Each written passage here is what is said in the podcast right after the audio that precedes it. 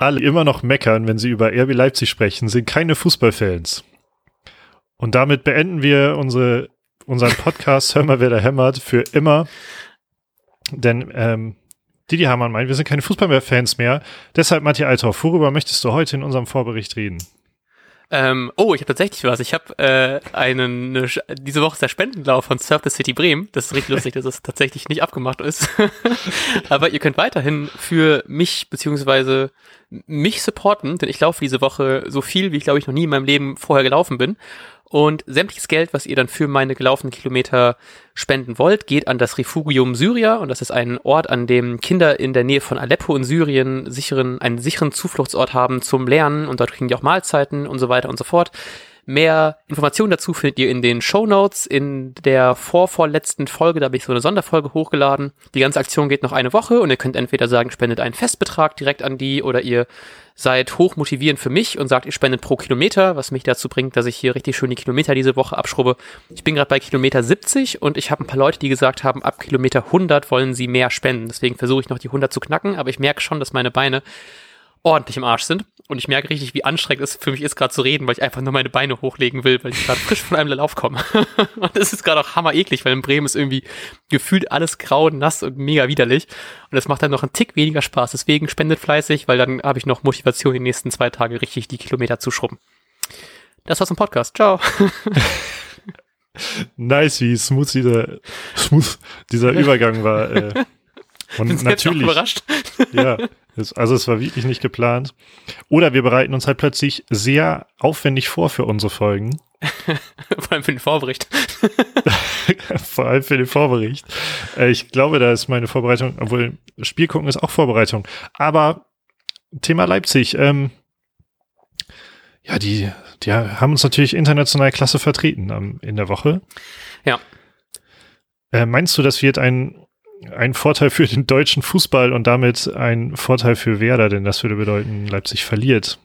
Ich, ich hoffe sehr. Ich habe, glaube ich, in der letzten Folge schon gesagt, dass ich das Gefühl habe, dass wir gegen Leipzig gar nicht so schlecht gespielt haben. Ich habe jetzt endlich mal die Statistiken aufgerufen.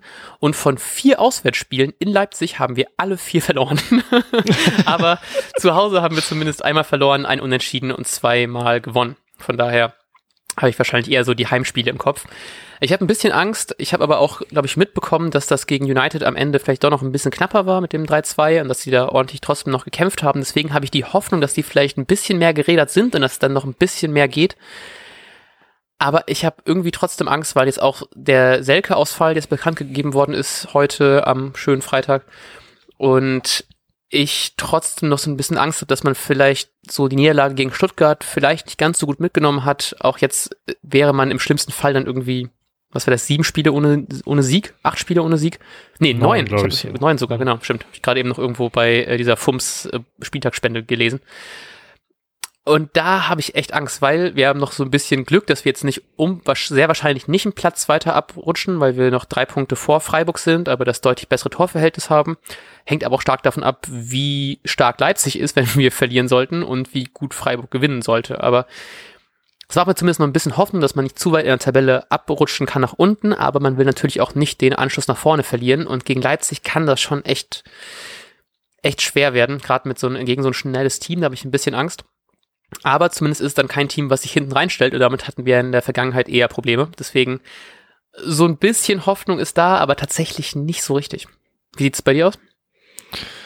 Ähm, ich bin natürlich der pure Optimismus in die 50 Prozent pure Optimismus. Ähm, ja, nee, also pff, man kann nichts verlieren und das tut Werder meistens ziemlich gut. Deshalb ja. bin ich tatsächlich schon optimistisch. Ähm, ich glaube, der sehr neutrale Fußballfan wird von einer klaren Niederlage von Bremen ausgehen. Ähm, viele Werder-Fans mit Sicherheit, mit Sicherheit auch. Und äh, ich, ich hätte, wenn, wenn der Selke-Ausfall nicht gewesen wäre, hätte ich auch gesagt, man hätte eine gute Auswahl im Kader wieder, weil ja auch ähm, hm. zwei, zwei Spieler zurückgekommen sind. Ähm, also mit Mbom und, und Möwald im Mittelfeld.